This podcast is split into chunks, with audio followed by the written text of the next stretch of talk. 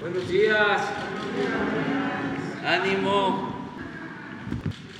Bueno, pues el día de hoy, que es martes de la salud, vamos a tener el informe del el doctor Alcocer, de Hugo López Catel, de Zoé Robledo en lo que tiene que ver con salud y también se va a informar sobre las obras viales que se están realizando para eh, mejorar, hacer más fácil el acceso, la llegada al aeropuerto Felipe Ángeles. Eh, se están haciendo muchas obras viales, tanto eh, por el gobierno de la Ciudad de México como por el gobierno del Estado de México. Por eso nos acompaña aquí la jefa de gobierno, Claudia Sheinbaum, y el gobernador Alfredo del Mazo. Van a informar de todo lo que estamos llevando a cabo, también de la rehabilitación que se está realizando en el aeropuerto de la Ciudad de México. Vamos a tratar estos temas y terminando nos vamos con eh, preguntas y respuestas. Hicimos el compromiso ayer y los compromisos se cumplen de que cuatro compañeros que quedaron este, van a preguntar y voy a tratar de ser eh, breve, de hablar de corrido, este, para que dé tiempo a más preguntas. Muy bien, adelante. Con su permiso, señor presidente, muy buenos días a todas y todos ustedes. En el pulso de la salud de hoy, 4 de octubre, el maestro Zoé Robledo les presentará los avances del Plan de Salud para el Bienestar y empieza con el estado que guarda el programa de médicos especialistas cubanos. Como lo hemos hecho en los últimos meses, informará también los avances generales en Nayarit, en Tlaxcala y en Colima pero hoy en especial nos mostrará la productividad de acción comunitaria del IMSS Bienestar, importante bastión en la medicina preventiva. En segundo lugar, el doctor Hugo López Gatel les comunicará el informe técnico de la pandemia al cumplirse tres meses de continuo descenso y el arranque de la vacunación en contra de la influenza. Gracias. Con su permiso, señor presidente, jefe de gobierno, gobernador, secretarios, secretarios, eh, muchas gracias. Eh, vamos a, ver el, el, avance respecto al convenio de colaboración con el Ministerio de Salud de Cuba que nos ha permitido tener médicos y médicas especialistas en hospitales de difícil cobertura. Los 352 médicos y médicas especialistas que vienen de Cuba han sido ubicados en 79 municipios de nueve entidades del país.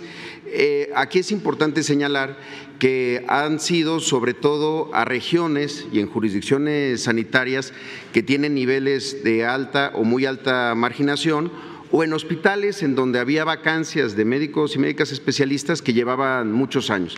Había un verdadero eh, velo, eh, no se quería ver, que no había médicos y médicas en diferentes turnos no solo en los hospitales de los centros, de los centros de las ciudades, sino sobre todo en estas localidades más, más apartadas. La distribución es la siguiente, 92 especialistas que están en Nayarit, en Colima 55, en Campeche 54, en Baja California Sur 30, en Zacatecas 10, en Sonora 17, en Oaxaca 61, en Veracruz 7 y en Tlaxcala 26 médicas y médicos especialistas cubanos. Y el 13 de octubre arribarán 84 más para llegar a un total de 436. Agradecer al Ministerio de Salud y a la Agencia de Servicios eh, de Salud de Cuba por el apoyo en esta histórica colaboración entre nuestras dos naciones. En la siguiente vemos los avances de Nayarit. Como lo hemos mencionado, desde el primero de abril en Nayarit el IMSS Bienestar opera 13 hospitales y cuatro unidades de especialidades médicas y 292 centros de salud. ¿Qué se ha hecho ahí? Además de capacitar a todo el personal, cubrir las necesidades de médicos especialistas al 100% y tenemos ya un indicador del 97% en la cobertura de médicos generales y de personal de enfermería. En infraestructura y rehabilitación de unidades médicas, 15 hospitales ya fueron rehabilitados y de las 219 unidades de primer nivel eh, de atención se tiene un avance del 80%. Hay obras que de una segunda etapa que inician por parte del INSABI el 17 de octubre. Es un total de 237 millones de pesos solo en el rubro de rehabilitación. Y el abasto en Nayarit eh, alcanzamos un promedio semanal de 98.66% de recetas surtidas. Estamos también en, en el proceso de adquisición de 4.330 piezas de equipo médico por 194 millones de pesos para primer nivel. Ayer, de hecho, fue el fallo por parte del INSABI, que fue exitoso en 13 de 17 partidas. Y para el segundo nivel están en proceso de adquisición 2.451 eh, equipos por un monto de 475 millones de pesos. Si vemos la siguiente, esto lo que vamos a eh, eh, presentar el día de hoy, ya en Nayarit, teniendo el sistema de administración de, de insumos del Seguro Social en todas las unidades hoy del IMSS Bienestar, tanto el primer y segundo nivel, podemos reportar el avance tanto en recetas surtidas completas como recetas surtidas parciales y recetas negadas. Este es el cierre del mes de septiembre.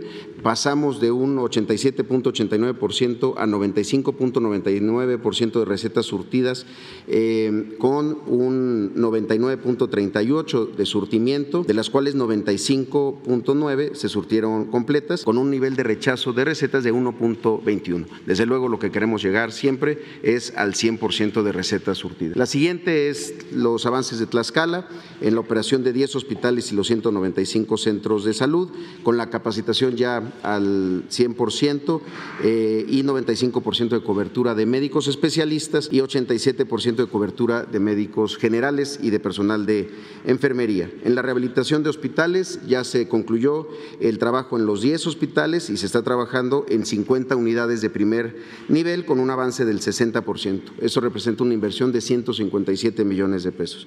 Y en abasto estamos por arriba del 92% de recetas surtidas completas. En cuanto a equipamiento, se está en el proceso de adquisición de 2.855 piezas de equipo por 66.4 millones de pesos para el primer nivel y 1.351 equipos de segundo nivel por un monto de 230 millones de pesos. Y finalmente, en el caso de Colima, eh, una presencia en cinco hospitales y un centro de hemodiálisis, además de 132 centros de salud, con cobertura del 100% de médicos especialistas y, eh, de, eh, y, y también 98% ya de capacitación en el primer nivel, 100% en el segundo nivel. 74 es la cobertura que tenemos en todos los turnos de médicos generales y enfermería, que es en donde estamos eh, eh, reclutando y contratando también.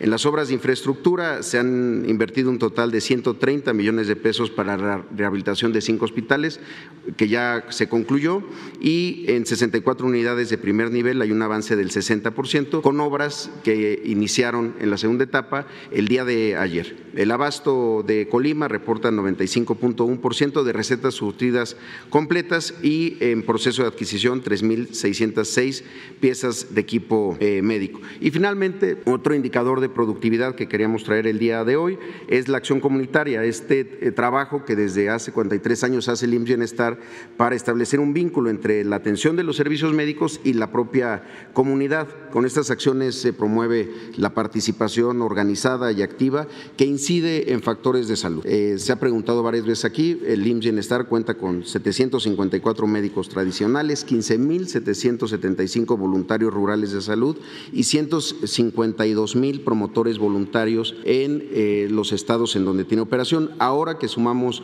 Nayarit, Tlaxcala, Colima y el, y el resto, también incorpora el tema de acción comunitaria. Son estos los indicadores que traemos el día de hoy eh, respecto a la conformación de comités de salud, estos grupos de ocho personas que hacen trabajo comunitario actividades, participan en las campañas de vacunación, organizan y participan en jornadas de limpieza comunitaria para prevención de emergencias epidemiológicas y también la, de la conformación de los comités de salud, el involucramiento de los voluntarios de, de salud. Eh, en ese sentido, queremos presentar eh, cuáles son los resultados ya de los tres estados. Se han establecido en Nayarit, Colima y Tlaxcala 638 comités de salud. Se han nombrado ya 2.915 voluntarios y con, este, eh, con estos equipos, entre la atención médica de Bienestar y acción comunitaria y los voluntarios, se han hecho 8 1.665 visitas domiciliarias, 1.198 jornadas de limpieza eh, comunitaria y se han establecido 151 huertos y 94 jardines de plantas medicinales en estos, en estos tres estados. Muchas gracias, señor presidente. Es todo por mi cuenta el día de hoy. Permiso, presidente. Muy buen día, jefa, gobernador, maestro, colegas.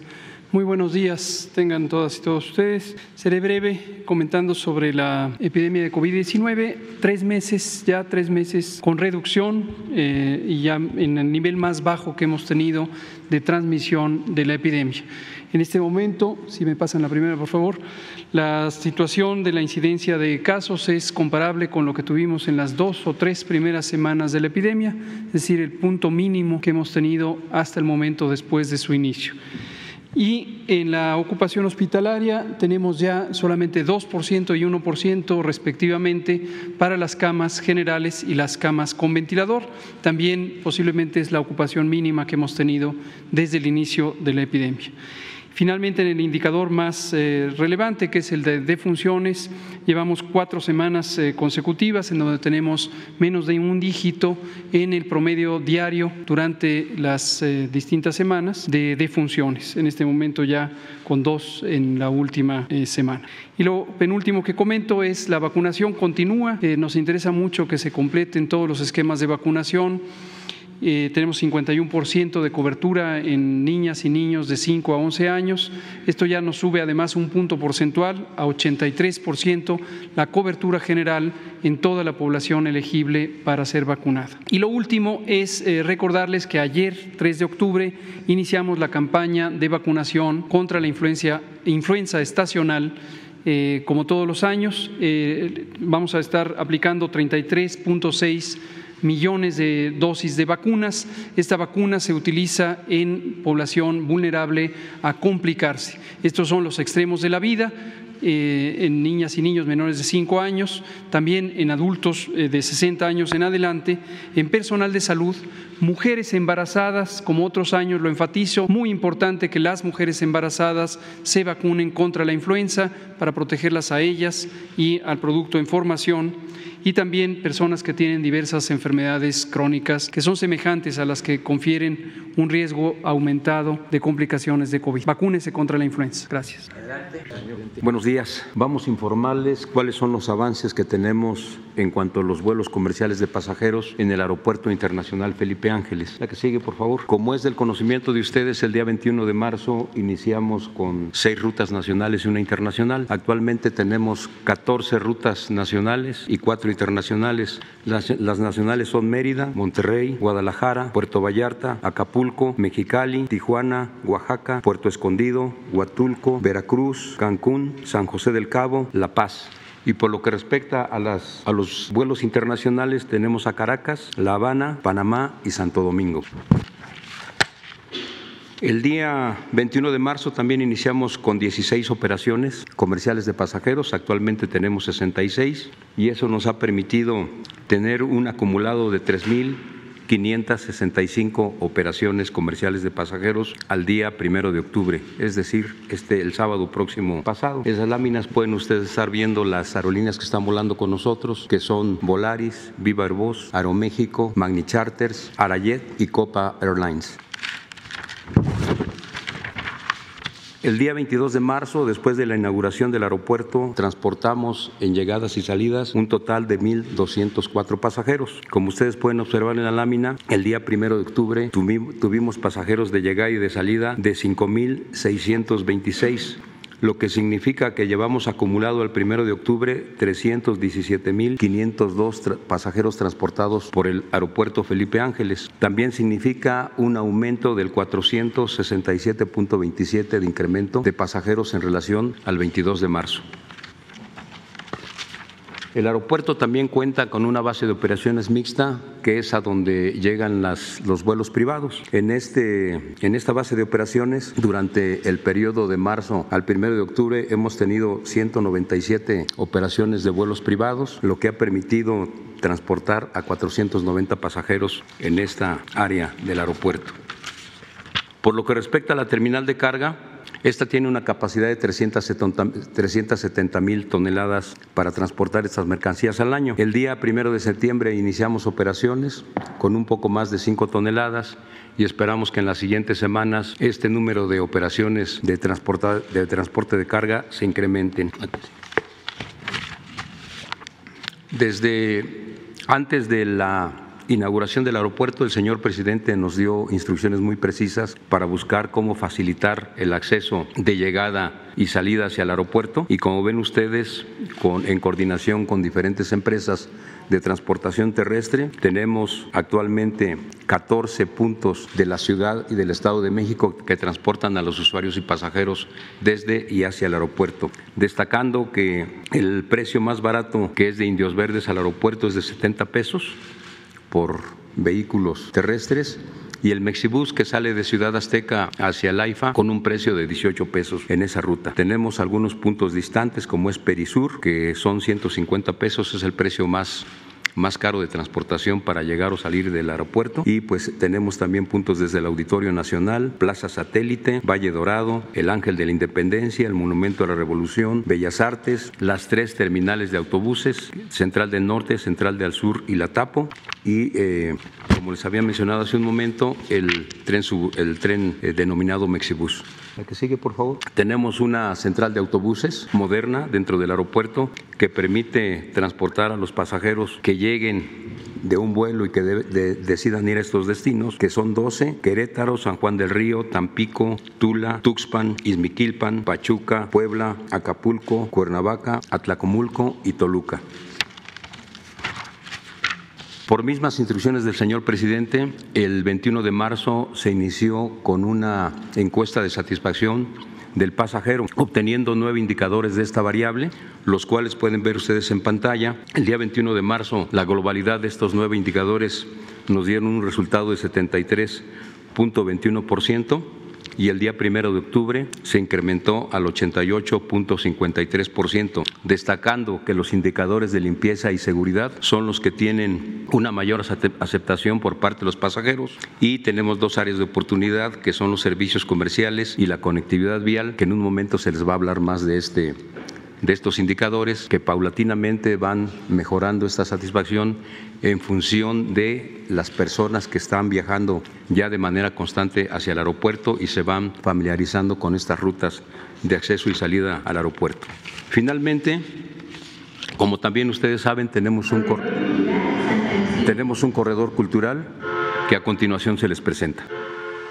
En el campo militar número 37D, general de división piloto aviador Alfredo Lezama Álvarez, en Santa Lucía, Estado de México, en el que se localiza el Aeropuerto Internacional Felipe Ángeles, se encuentra un corredor cultural conformado por el tren presidencial Olivo, el Museo Militar de Aviación, Teniente Piloto Aviador José Espinosa Fuentes, y el Museo Paleontológico Quinametzin.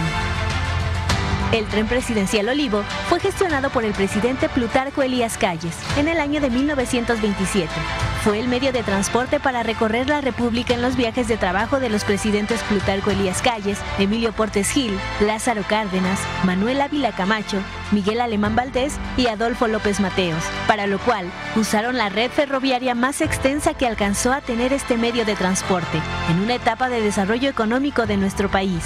En el año 2013 fueron restaurados los interiores de tres vagones, recuperando con ellos su estado original, con una afluencia de 36.802 visitantes a la fecha. El Museo Militar de Aviación, Teniente Piloto Aviador José Espinosa Fuentes, pasó su revista de entrada el 1 de febrero de 2022 para rescatar, preservar y difundir la historia de la aviación del Ejército y Fuerza Aérea en México. Cuenta con la colección más grande de aeronaves a nivel nacional. Su diseño simula un hangar con una torre de control didáctica. Está conformado por 12 salas temáticas de exhibición permanente, 4 galerías temporales y 2 salas de proyección. Con una afluencia de 411.184 visitantes a la fecha. El Museo Paleontológico de Santa Lucía Quinametzin entró en funciones el 1 de febrero de 2022 y está conformado por ocho salas de exposición, un área digital, una cafetería, tienda de souvenirs y un espacio de juegos infantiles. Asimismo, un acceso monumental, representaciones y esculturas de flora y fauna prehistórica. Este recinto cultural resguarda una colección paleontológica de aproximadamente 70.000 restos óseos prehistóricos, los cuales se encuentran en proceso de clasificación, restauración y conservación, con una afluencia de 452.164 visitantes a la fecha. Estos tres proyectos son de gran trascendencia cultural y científica en México y América Latina por la gran labor que se está realizando para investigar, conservar, difundir y exponer la historia de nuestro país.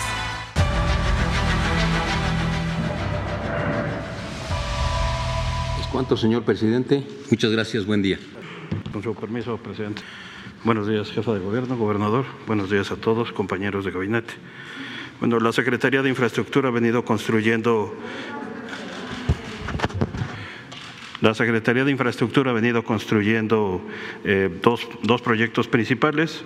Eh, junto con el FONADIN construimos 16.2 kilómetros de vialidades y tres distribuidores y modernizamos 15.6 kilómetros de la autopista México-Pachuca. De las obras que hemos finalizado, en la siguiente lámina. Eh, se encuentran tres obras en la zona oriente del Estado de México que facilitan la accesibilidad al aeropuerto Felipe Ángeles y su zona militar consiste en la modernización del Camino San Jerónimo de 2.1 kilómetros que eh, inicia en la autopista México-Pachuca, además de la construcción de dos distribuidores viales, uno en la zona militar y el acceso que le dan acceso al aeropuerto Felipe Ángeles en los kilómetros 42 y 43 de la carretera México-Pachuca libre. Adicionalmente, se ampliaron de cuatro a ocho carriles la autopista México-Pachuca eh, en 15.6 eh, kilómetros con un recorrido ya total de 5 de cinco minutos. Forma parte del corredor Golfo Centro. Esta obra fue a cargo del Fondo Nacional de Infraestructura. Inició en marzo de 2021, se puso en operación en marzo de 2022 y en primero de octubre ya se terminó por completa la construcción de la modernización de los ocho carriles. ¿Qué obras tenemos en proceso? Es la vialidad principal que, es, que es, eh, inicia en, en, Casa Morelos y termina en, en la glorieta de acceso principal que consta de 14.1 kilómetros, tres carriles por sentido. Eh, incluyen la construcción de 4.2 estructuras y el avance físico a la fecha es de 77%. Permitirá un recorrido total de nueve minutos desde la eh, Casa Morelos hasta el aeropuerto Felipe Ángeles sin semáforos. Esta vialidad la estaríamos terminando en diciembre de este año. Adicionalmente está la conectividad a través del ferrocarril suburbano que consta de 23 kilómetros, 15 kilómetros desde la, desde la estación Lechería, 15 kilómetros están construidos por la Secretaría de Infraestructura, 8 kilómetros fueron construidos por la Secretaría de la Defensa y tiene una longitud total de 42 kilómetros desde la estación Buenavista constará con seis estaciones intermedias y una terminal y el tiempo de recorrido desde Buenavista hacia el aeropuerto es de 39 minutos sin transbordos. Además, para asegurar la conectividad en la zona de Nextlalpan, Tultepec y Tultitlán, estamos construyendo 11 pasos vehiculares, de tal forma que eh, está conectada ambas partes de estos, municipios. Adicionalmente, se agregaron 11 puentes peatonales para asegurar la conectividad y la convivencia ferroviaria en el sistema del suburbano. Todas las, seis estaciones contarán con pasos, eh, pasos peatonales, lo que permitirá un mejor flujo de, entre, entre todas las estaciones y la gente que vive en esos municipios. Además, construimos un patio de carga de 12 kilómetros de vía con una reubicación de vías de carga de 63 kilómetros y la reubicación de 10 kilómetros de vías secundarias. Esto permitirá confinar la vía de pasajeros y que operen de forma independiente tanto la carga como la vía, la vía de pasajeros. Contará con 10 trenes, 10 trenes eléctricos con 5 carros cada uno y además construiremos tres viaductos de 3.7 kilómetros de longitud. La inversión total que tiene el proyecto es de 25.8 millones, miles de millones de pesos. El avance físico a la fecha es de 36%. La terminación programada a la fecha eh, de la obra sería en diciembre de 2023. La inversión se dividió en una quinta parte Sedena, otra quinta parte lo está haciendo la Secretaría y el resto, 61%, es a través del concesionario que es Ferrocarril Suburbano. Tenemos un video en la siguiente. Con una inversión de más de 25 mil millones de pesos, el Gobierno de México, a través de la Secretaría de Infraestructura, Comunicaciones y Transportes, trabaja en la construcción de un ramal ferroviario para pasajeros entre Lechería y el Aeropuerto Internacional Felipe Ángeles. Esta nueva ruta del tren suburbano agregará seis estaciones y una terminal que movilizarán a 85 mil pasajeros adicionales a los 110 mil que ya lo usan diariamente. Para su operación añadirá 10 trenes con capacidad de 700 pasajeros cada uno, los cuales recorrerán un trayecto de 42 kilómetros en 39 minutos sin necesidad de transbordar. Estos trenes funcionan mediante la obtención de energía eléctrica, lo que los hace amigables con el medio ambiente. Además de conectar a la Ciudad de México con la terminal aérea desde la estación Buenavista, brindará seguridad y comodidad a más de 3 millones de habitantes de los municipios de Tultitlán, Tultepec, Nextlalpan, Zumpango, Tecámac y Ecatepec, sin importar si hacen uso del aeropuerto. Cabe destacar que el AIFA será el primer aeropuerto en América Latina que contará con una terminal de tren suburbano en su interior, lo que facilitará una conexión rápida, cómoda y segura para los usuarios. Secretaría de Infraestructura, Comunicaciones y Transportes. ¿Sería cuánto, presidente? Permiso, señor presidente. Muy buenos días a todas, a todos. Muy buenos días, con el permiso, señor presidente. Eh, saludo a la jefa de gobierno, a los integrantes del gabinete que nos acompañan el día de hoy. Eh, Voy a presentar eh, algunas de las obras viales eh, y de conectividad que se han estado eh, construyendo para agilizar los accesos al Aeropuerto Internacional Felipe Ángeles por parte del Gobierno de México, el Gobierno de la Ciudad de México y el Gobierno del Estado de México para agilizar estos traslados y disminuir los tiempos de acceso al aeropuerto. En esta eh, primera lámina voy a mencionar eh, eh, varias de ellas y más adelante iré describiendo cada una. Aquí en este mapa podemos ver cómo se han venido construyendo todas estas vialidades, vías de comunicación para llegar al aeropuerto Felipe Ángeles. Tenemos primero el número uno, el distribuidor de acceso principal, que es el, punto morado, el número uno por allá, que se convirtió pues, en el principal nodo de comunicación para la entrada principal al aeropuerto Felipe Ángeles. Eh, tenemos el macrolibramiento mexiquense, que es el número dos, que ya está también en operación. La autopista urbana Siervo de la Nación, el número tres. La autopista Toluca-Naucalpan, que se inició en el año de 2000, eh, quedó en operaciones en el año de 2020, también eh, ya en operaciones, el número cuatro. La Tultepec Pirámides, que está en proceso de construcción, la número cinco eh, luego se está haciendo una ampliación de la Siervo de la Nación para conectar a la México Pachuca, que ayudará todavía a agilizar un poco más esta zona. La conexión oriente eh, por el aeropuerto de la Ciudad de México, el macrolibramiento mexiquense en sus tramos eh, poniente y oriente y la ampliación del Mexibus, que hoy en día pues, es el transporte masivo que está operando en el Aeropuerto Internacional Felipe Ángeles. Eh, voy a describir eh, cada una de ellas y nos vamos a la siguiente lámina, por favor. Este es el distribuidor de acceso principal, un distribuidor que tiene, eh, pues nos lleva de la Ciudad de México o de Texcoco hacia el aeropuerto Felipe Ángeles, también de la zona de Naucalpan, eh, o la zona poniente del Valle de México al aeropuerto Felipe Ángeles y eh, de la zona de Querétaro o Zumpango al mismo aeropuerto. Es, yo diría, eh, uno de los principales nodos de acceso al aeropuerto. en su totalidad, si desenredáramos este distribuidor, equivale a 8 kilómetros de longitud, es del segundo distribuidor más grande que hay en todo el país y vemos en la, en la gráfica inferior cómo ha ido incrementando el flujo de vehículos desde que inició operaciones el 21 de marzo. Eh, a la fecha tenemos en promedio 17 mil usuarios diarios haciendo uso de este distribuidor. En la siguiente nos vamos a lo que es el macrolibramiento mexiquense. Aquí lo dividiría en dos partes. Una eh, son eh, unas gasas de incorporación que se realizaron en una primera etapa a la altura de insurgentes, el embovedamiento del río de los remedios para también mejorar toda esa zona eh, pues que tiene el río, que tenía el río de los remedios de manera abierta y lo que generaba contaminación también a las zonas aledañas de esta región, se embovedó el río de los remedios y sobre el río de los remedios se construyó esta eh, ampliación del macrolevamiento mexiquense que conecta lo que es la autopista México-Pachuca o Insurgentes Norte con lo que es la autopista urbana Siervo de la Nación. Eh, es una eh, inversión de alrededor de 2.500 millones de pesos y bueno, pues está en operación desde el mes de agosto de este año que ya está en operación.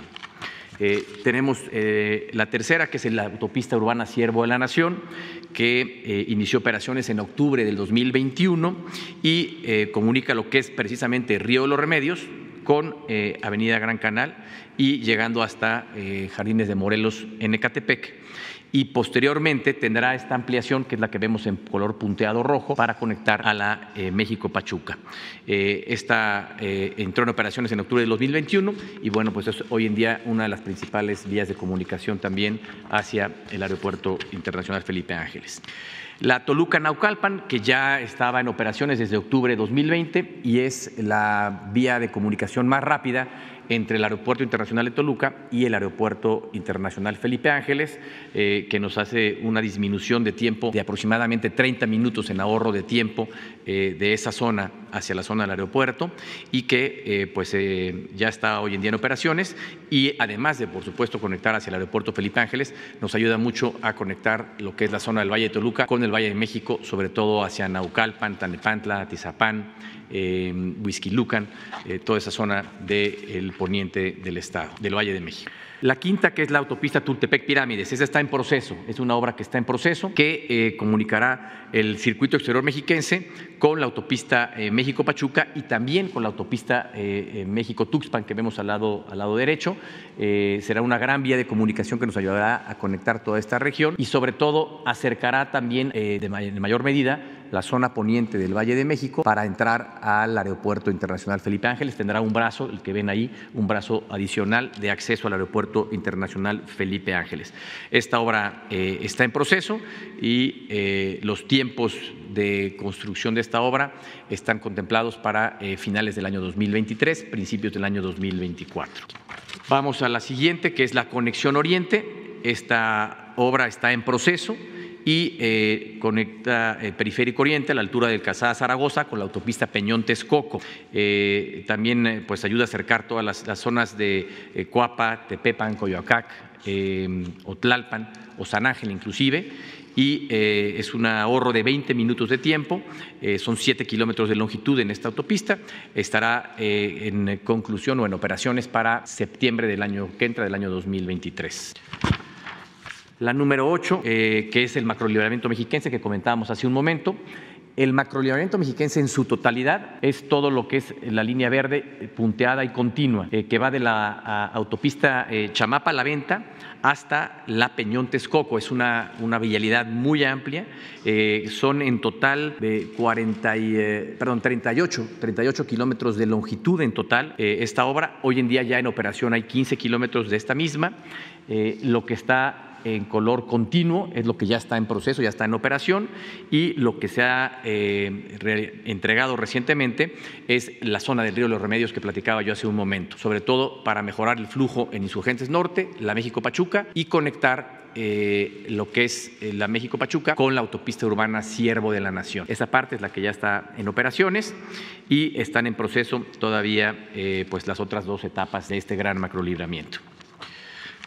Seguimos con eh, la obra del Mexibus. Esta fue una ampliación del Mexibus, la línea 1, que va desde Ciudad Azteca eh, hasta eh, Ciudad Azteca en Tecámac, hasta Ojo de Agua, eh, perdón, Ciudad Azteca en Ecatepec, hasta Ojo de Agua en Tecámac, y que se amplió todavía ocho estaciones adicionales para llegar al Aeropuerto Internacional Felipe Ángeles. Esta se, ha convertido en la principal ruta de transporte público masivo para llegar al Aeropuerto Internacional Felipe Ángeles, y bueno, pues hace un, recorrido de 42 minutos en todo el tramo completo, y por supuesto, pues es una vía rápida, segura, con un carril confinado, lo cual hace mucho más ágil este tránsito.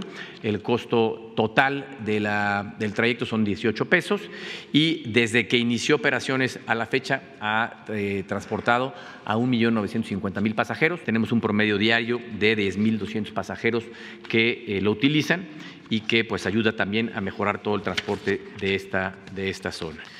Eh, adicionalmente, en esta lámina traemos algunas otras vialidades que está eh, realizando o que ha realizado la Secretaría eh, de Infraestructura y Comunicaciones y también el Gobierno de la Ciudad de México. Algunas las mencionó hace un momento el subsecretario Nuño, como es la ampliación de la México-Pachuca. Está la número uno en color azul, el camino a San Jerónimo es el número dos para la entrada en la parte norte del aeropuerto Felipe Ángeles, el camino libre a Tonanitla, que está en proceso de, proceso de llevarse a cabo y será la ruta de acceso libre más rápida de entrada al aeropuerto, eh, el puente del Gran Canal que está construyendo la Ciudad de México Y, eh, por supuesto, el ferrocarril suburbano de Buenavista Cuautitlán, que tendrá la ampliación ahora de Lechería a eh, Aeropuerto Internacional Felipe Ángeles y que se ha comentado hace un momento. Eh, en la siguiente lámina podemos ver todas juntas. Aquí vemos son 14 obras, entre 12 obras viales más 14 obras de conectividad, más dos obras de conectividad de transporte que se han venido llevando a cabo para agilizar los tiempos, para mejorar la conectividad y el acceso al Aeropuerto Internacional Felipe Ángeles. Son obras muy importantes que nos han ayudado a eh, pues disminuir los tiempos de traslado. Y queremos, eh, quisiera mostrar, eh, como me lo pidió el señor presidente, algunos de los ahorros de, de tiempo que existen gracias a estas nuevas rutas comparado con los accesos que había o las rutas anteriores que existían para llegar a esta zona, a la zona del Aeropuerto Internacional Felipe Ángeles. En esta lámina tenemos un ejemplo, por ejemplo, un ejemplo de el Zócalo, la Ciudad de México, hacia el Aeropuerto Internacional Felipe Ángeles. ¿Cuánto se hacía antes? La ruta anterior, que ahí vemos eje central, Canal Norte, Insurgente, San Jerónimo y el aeropuerto, aproximadamente 80 minutos de traslado. Y hoy en día, con la nueva ruta, que es eje central, eh, em, Canal del Norte, el acceso principal del aeropuerto Felipe Ángeles, macrolineamiento mexiquense, Ciervo la Nación, son 55 minutos de traslado. Vemos en el lado izquierdo la ruta anterior en rojo, en el lado derecho la ruta nueva y el ahorro de tiempo entre eh, ambas eh, opciones. En la siguiente vemos el ejemplo de lo que sería de la fuente de petróleos. Si vamos de la fuente de petróleos, anteriormente el tiempo de traslado eran 90 minutos por periférico, Circuito Cero Mexiquense, México Pachuca, San Jerónimo, y actualmente por el distribuidor y el acceso principal son 45 minutos de traslado. Ahí vemos en los mapas ambas, ambas rutas. Un siguiente ejemplo eh, del Aeropuerto Internacional de la Ciudad de México, el tiempo de traslado hacia el Aeropuerto Felipe Ángeles. Anteriormente eran 80 minutos, ahora con las nuevas vialidades, por ejemplo, con Ciervo, La Nación, el distribuidor y el acceso principal, son 50 minutos. Y en una siguiente etapa, cuando esté concluida la conexión oriente y el macro libramiento mexiquense, todavía serán 10 minutos adicionales de ahorro para llegar a un total de 40 minutos de tiempo de traslado. Eh, de, Santa Fe, de Santa Fe hacia el Aeropuerto Internacional Felipe Ángeles. Anteriormente eran 90 minutos el tiempo de recorrido. Hoy en día, a través de la eh, eh, pues Chamapa La Venta, el, circuito exterior mexiquense, el distribuidor y el camino de acceso, son 55 minutos de traslado al Aeropuerto Internacional Felipe Ángeles. Y un quinto ejemplo, que sería el tiempo de traslado entre ambos aeropuertos. El aeropuerto ya fue de la Ciudad de México al AIFA, ahora entre el Aeropuerto Internacional de Toluca, de Toluca a el Aeropuerto Internacional Felipe Ángeles por la eh, nueva autopista eh, Toluca-Naucalpan, la Chamapa Lechería, el circuito exterior mexiquense y el distribuidor vial. Sería un tiempo anterior de 90 minutos, hoy en día es un tiempo de 60 minutos. Eh, como pueden ver en los distintos ejemplos, con todas estas vialidades, los tiempos de traslado de estos distintos puntos hacia el aeropuerto Felipe Ángeles, eh, pues son en todos los casos eh, menores a una hora, máximo 60 minutos, como es este caso del aeropuerto de Toluca, pero los otros puntos son menores a una hora. Y esto nos ayuda a hacer mucho más eficiente pues, el acceso al aeropuerto Felipe Ángeles. Además, un ejemplo último, nada más, se ha, fortalecido la señalización para facilitar a eh, las personas que van hacia el aeropuerto Felipe Ángeles, pues eh, las rutas de acceso más ágiles o más directas para llegar al mismo. Eh, aquí tenemos un ejemplo de toda la señalización de las distintas vías de acceso que llegan al aeropuerto Felipe Ángeles. sería cuánto. Muchas gracias. Muchas gracias. Muy buenos días. En unos días, el Aeropuerto Internacional de la Ciudad de México cumplirá sus primeros 70 años de vida. Su condición actual refleja, aparte de su edad, el deterioro en su, infraestructura, principalmente en la Terminal 1, en gran parte producto de la falta de inversión del año 2014 al 2018 por su proyectado cierre ante el nuevo aeropuerto de Texcoco. Me llevaría mucho tiempo explicar todas las obras, sus tiempos y sus costos programados y autorizados del año 2019 a 2023 por lo que fueron resumidas en esta página. En el gobierno actual se han asignado recursos vía presupuesto para el mantenimiento y rehabilitación tanto de edificios terminales como en zona de operaciones aéreas, con un total de 5.914 millones de pesos, que sumados a los 1.300 millones de pesos de recursos propios del aeropuerto, hacen un total de 7.227 millones de pesos.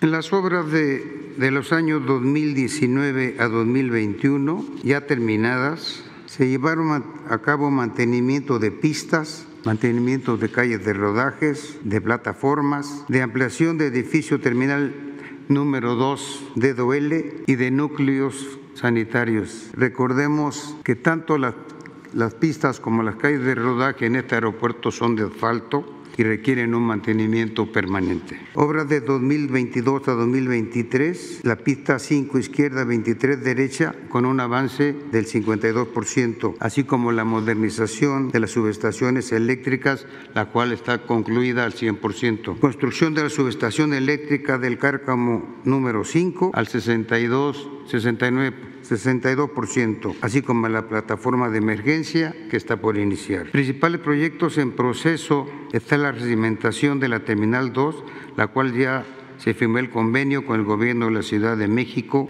que está a cargo de esta obra, así como mantenimiento durante todo el año 2023 en la calle de rodaje Bravo, tratando de afectar lo menos posible a las operaciones aéreas. Y la rehabilitación de las pistas, una de ellas que se concluye en este año y en el 2023, durante todo el año, se continúa con la otra pista.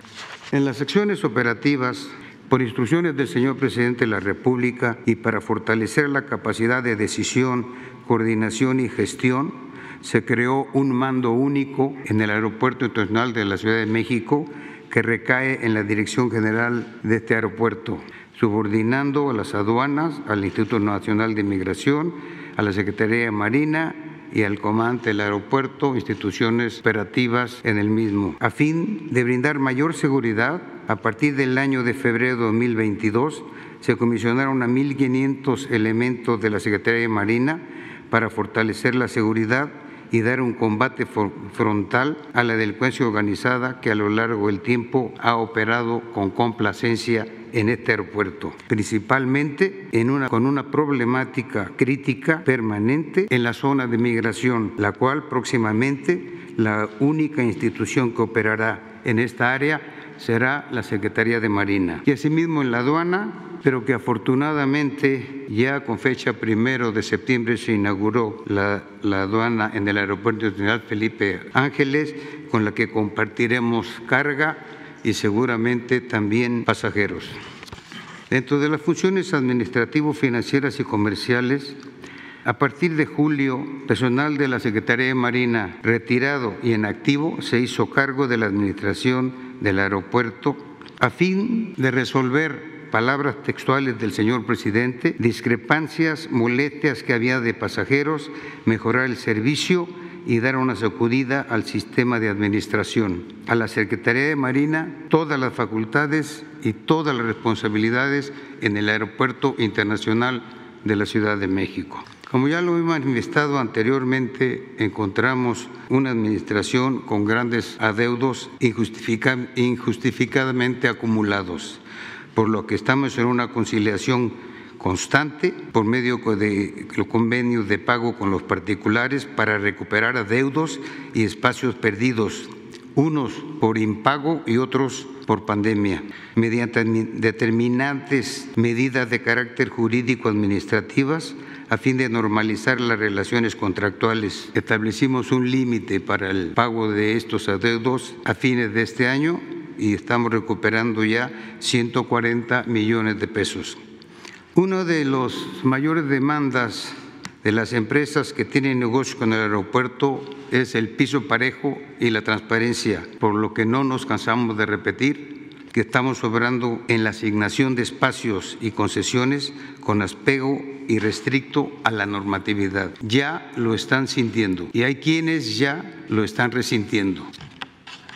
Dentro de las acciones para el confort a usuarios y pasajeros, dentro del mantenimiento de instalaciones sanitarias, que es un problema constante y es una queja de los usuarios, se dividió en tres fases. La primera, los baños, en 2019, la primera fase, en 2020 se, se llegó a concluir la segunda fase y en el 2023 iniciaremos la tercera fase de instalaciones sanitarias. En esto tenemos proyectado hacer un reordenamiento de los baños y que por cada tres baños dos sean para mujeres. Hemos logrado la reducción en los tiempos y quejas por demora en trámites migratorios, aduanales y de entrega de equipaje. Los resultados están a la vista y las quejas son mínimas. Como se lo manifesté al señor presidente, uno de nuestros dolores de cabeza son las filtraciones de agua. Con apoyo de los locatarios y esfuerzos propios y de las compañías que nos dan mantenimiento, consideramos que este problema ya se resolvió. Ojalá y no nos haya quedado mal un próximo aguacero. Asimismo, anunciamos que se habían interrumpido por motivos de pandemia el empleo a personas con discapacidad, el cual ya en coordinación con la Secretaría del Trabajo estamos reanudando para esta temporada navideña. A fin de optimizar, a fin de, optimizar la seguridad de las terminales debido a su saturación y al mismo tiempo eficientar las operaciones aéreas, el Comité de Horarios del Aeropuerto Internacional con la participación de las líneas aéreas nacionales e internacionales, determinó la reducción temporal y preventiva de 61 a 52 operaciones con AIFA. Esto es con el acompañamiento de la Asociación Internacional de Transporte Aéreo. Y por último, por fin y por primera vez, el Aeropuerto Internacional de la Ciudad de México está en un proceso de certificación ante la Agencia Federal de Aviación Civil. Por mi parte es todo. Muchas gracias. Con su permiso, presidente, voy a platicar de la Terminal 2 del aeropuerto y lo que tiene. Voy a hacer muy rápido una revisión de cuándo se construyó. Inició su construcción en el 2004 con Vicente Fox. El costo estimado de la terminal de entonces son 10 mil millones de pesos de entonces. Se inauguró la Terminal 2 en el 2008 y tuvo su primera rehabilitación en el 2015 con un costo de 1.929 millones de pesos. En el 2016 tuvo una siguiente rehabilitación porque hubo una separación estructural de edificios de la Terminal 2 que tuvo un costo de 115.3 millones de pesos. Para el 2017 tuvieron que haber nuevos trabajos en la Terminal 2 por las características de la construcción que voy a explicar en la siguiente lámina. 165.9 millones de pesos de trabajos emergentes del drenaje perimetral que tuvo que ser rehabilitado completamente. Después una separación estructural de los edificios que tuvo un costo de 92.3 millones. En el 2019, como ya explicaron, se hizo una nueva parte que es llamado el dedo L para poder ampliar, que tuvo ya una cimentación y una forma completamente distinta al edificio original de la Terminal 2. Estos son los costos ya en el 2019. Y en el 2020 hubo un proyecto de línea de drenaje colapsada nuevamente de la Terminal 2 de 9.9 millones de pesos y una separación estructural de los edificios del T2 de 67.6 millones de pesos. Si ustedes pueden ver, desde el inicio, desde su inauguración a la fecha, ha tenido que tener diversas rehabilitaciones. Si pasamos a la siguiente lámina. El edificio de la Terminal 2 es un edificio muy pesado, de dos pisos, como ustedes eh, lo han podido observar, y tiene una característica en esa zona de la ciudad tiene hundimientos diferenciales muy grandes el suelo. Los hundimientos en la Ciudad de México son por la sobreexplotación del acuífero, similares a los de Texcoco, si es que el aeropuerto se hubiera construido en Texcoco, inclusive peores. En esta zona de la ciudad hay hundimientos que van de 30 centímetros a 1,20 desde el 2008 que se inauguró, un metro 20 centímetros desde que se inauguró a la fecha. Se decidió entonces construir un edificio muy pesado, muy grande, de dos pisos, que tuvo que tener una cimentación de pilas que llegaban hasta la parte dura del suelo eh, de la zona metropolitana. Estas pilas eh, van hasta el suelo duro y tienen unas contratraves que se llaman que van uniendo las distintas pilas que van por debajo del edificio. La que sigue. ¿Esto qué fue lo que provocó? Pues que están las pilas que llegan al suelo duro, se mantiene el edificio en la parte alta, pero el suelo se va hundiendo. En algunas zonas el suelo tiene hundimientos de 30, 60 centímetros y en otras de 1, 1 metro 20, del 2008 a la fecha. ¿Eso qué provoca? Pues oquedades entre las pilas y el suelo. Estas oquedades también han provocado grietas en las contratraves. Es decir, es un edificio que se construyó en ese lugar que no era precisamente el diseño que se requería. Tenía una característica, era un edificio que se había planeado para 15 años solamente, a pesar de que costó 10 mil millones de pesos.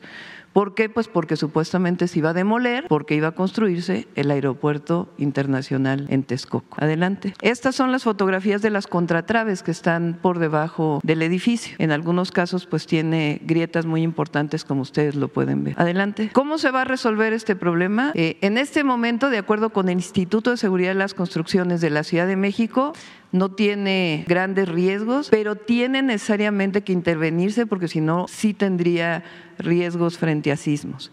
Entonces, ya iniciamos esta intervención. Lo primero que hay que hacer es arreglar todas las contratraves, que lo que se van a hacer pues es eh, sellarlas con una técnica especial que permite que queden de manera adecuada.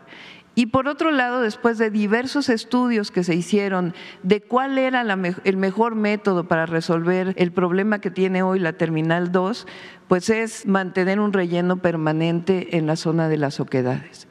Entonces, en este momento ya van a iniciar el sellado de las contratraves y después va a haber una excavación y el relleno permanente. Si hay un hundimiento adicional, pues en algunos años tiene que volver a haber otro relleno para poder resolver el problema de que las pilas no estén expuestas. Esto va a costar cerca de 400 millones de pesos, tiene un tiempo de ejecución de 10 meses.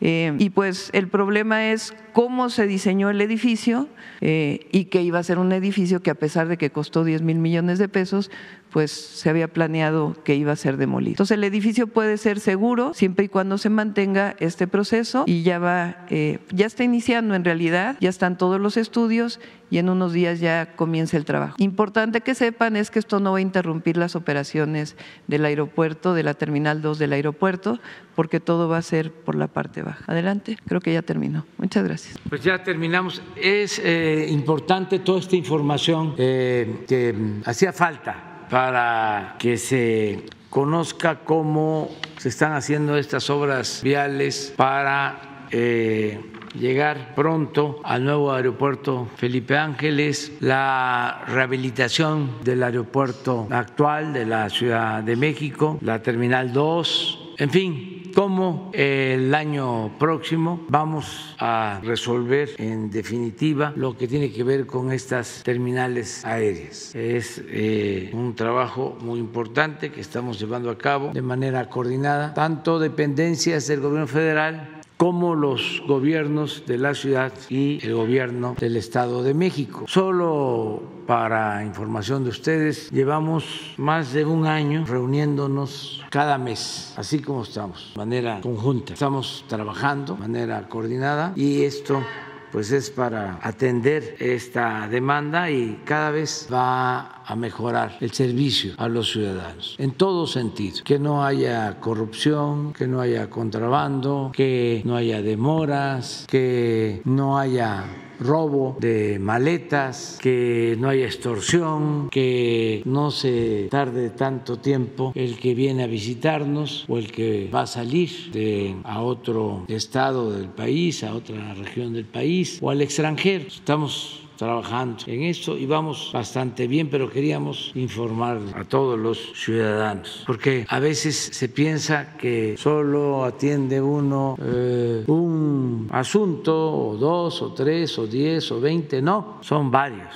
Estamos en todos, atendiendo las necesidades de la gente, eh, procurando que eh, no se roben una maleta, aunque parezca una cosa menor, y tener las cámaras y de inmediato recuperar la maleta. Y hemos reducido eh, de manera muy importante el robo de maletas, el robo en el aeropuerto de la Ciudad de México. Y también resolviendo problemas como la saturación, eh, porque hacía falta que se construyera el nuevo aeropuerto Felipe Ángeles y también que se facilitara el acceso y poco a poco se ha ido normalizando. Ya ven que hubo toda una campaña en contra, ya se han ido este, serenando los ánimos y esto ayuda mucho. Pero decirle a la gente que vamos avanzando.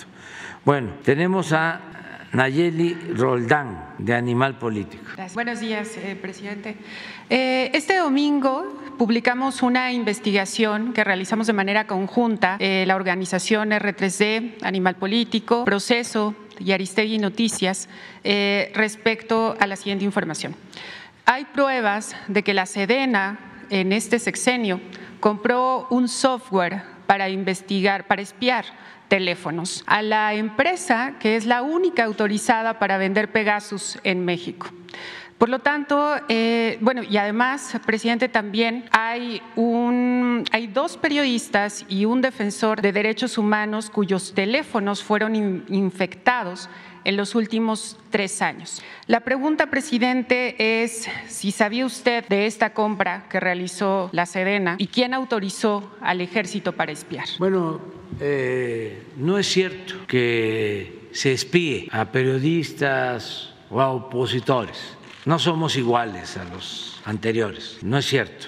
Yo hice el compromiso de que nadie iba a ser espiado, ningún opositor. Entonces, si tienen pruebas, que las presenten. He estado eh, leyendo sobre esta denuncia y la verdad no eh, hay elementos, no tendríamos por qué, además de ser indebido, contrario a nuestros principios, a nuestras convicciones, nosotros que hemos sido espiados durante años, perseguidos, durante años. No podríamos hacer lo mismo. Pero estaba yo viendo que eh, uno de los que se queja es el señor Ricardo Rafael.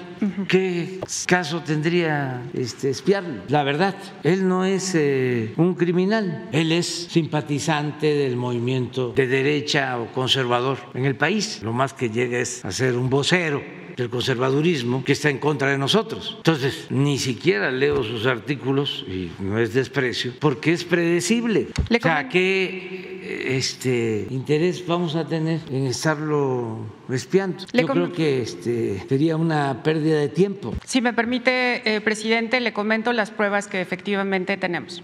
La primera es que eh, se confirma la infección de estos teléfonos a través de un análisis forense que realizó Citizen Lab, que es de la Universidad de Toronto, y que confirma la infección de Pegasus justamente cuando estas tres personas se encontraban investigando temas relacionados con violaciones a derechos humanos cometidos presuntamente por la Sedena.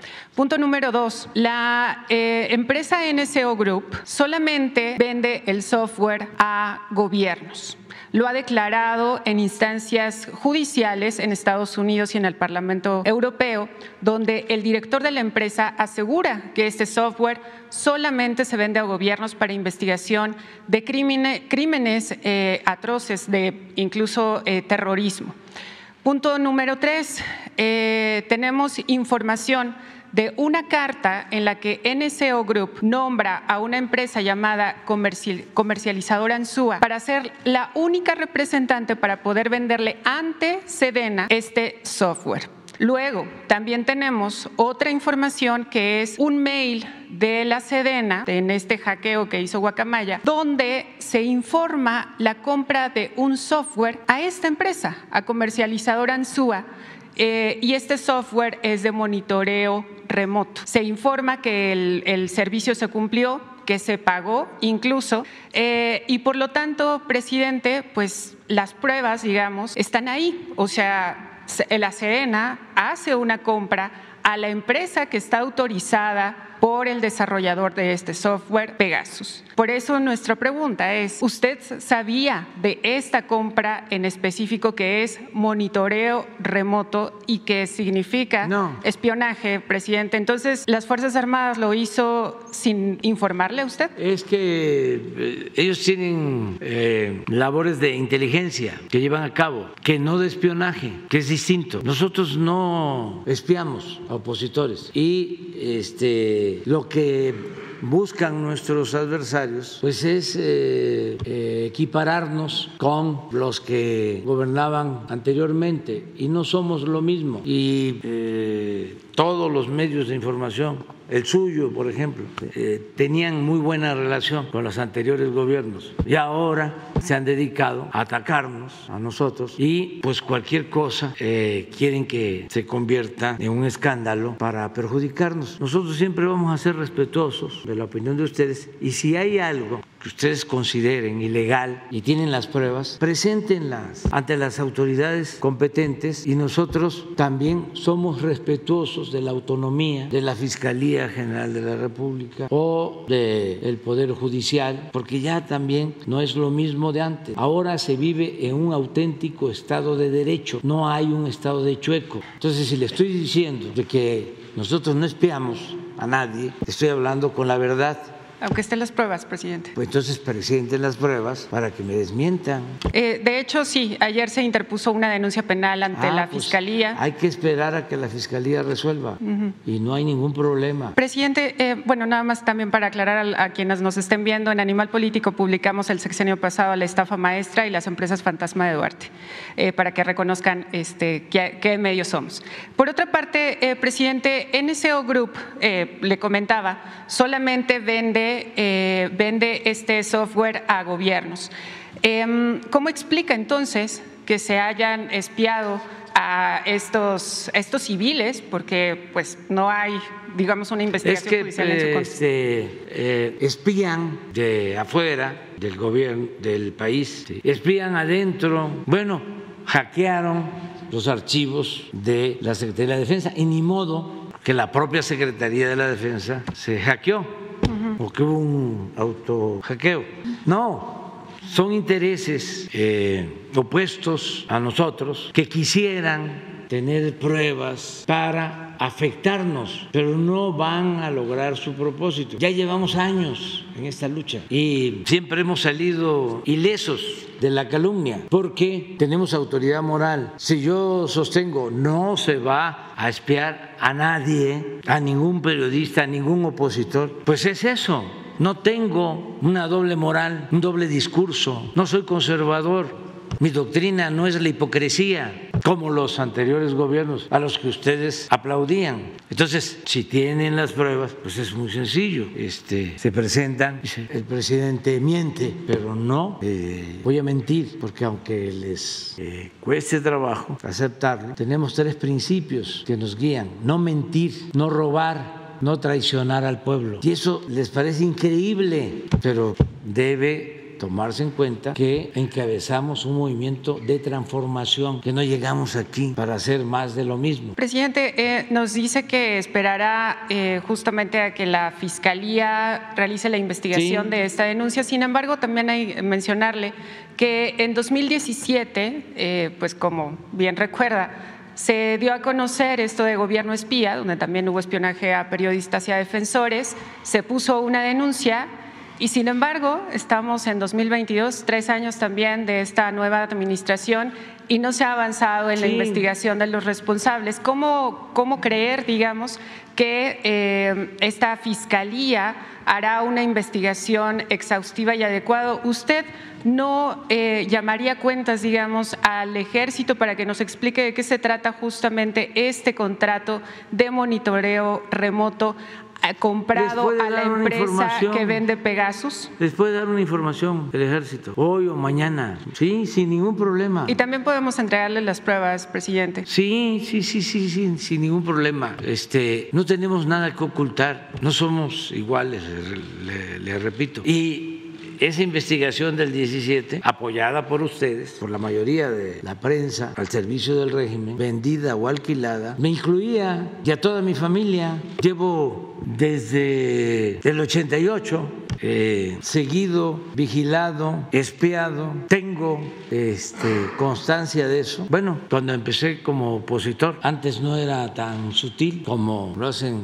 ahora los que no tienen escrúpulos morales y se introducen en la vida eh, privada de la gente. En ese entonces tenía yo un carro día y noche frente a mi casa de este, informadores. Iba yo a un centro comercial o al mercado, ya iban detrás de mí. Íbamos al cine y se metían al cine desde el 88. Y antes, antes de eso, cuando estaba la Policía Federal, se llamaba la División Federal de Seguridad, la dirección, 1990, y- no, 77. A ver si no está un oficio ahí de el finado famoso Nazararo van a ver lo que decía de mí, lo que pensaba de mí. Entonces, ¿cómo este, llegamos nosotros para representar un cambio en nombre de millones de mexicanos y vamos a hacer lo mismo. Pero además ya le dije, por ejemplo, este señor Ricardo Rafael, ¿qué caso tiene que yo lo...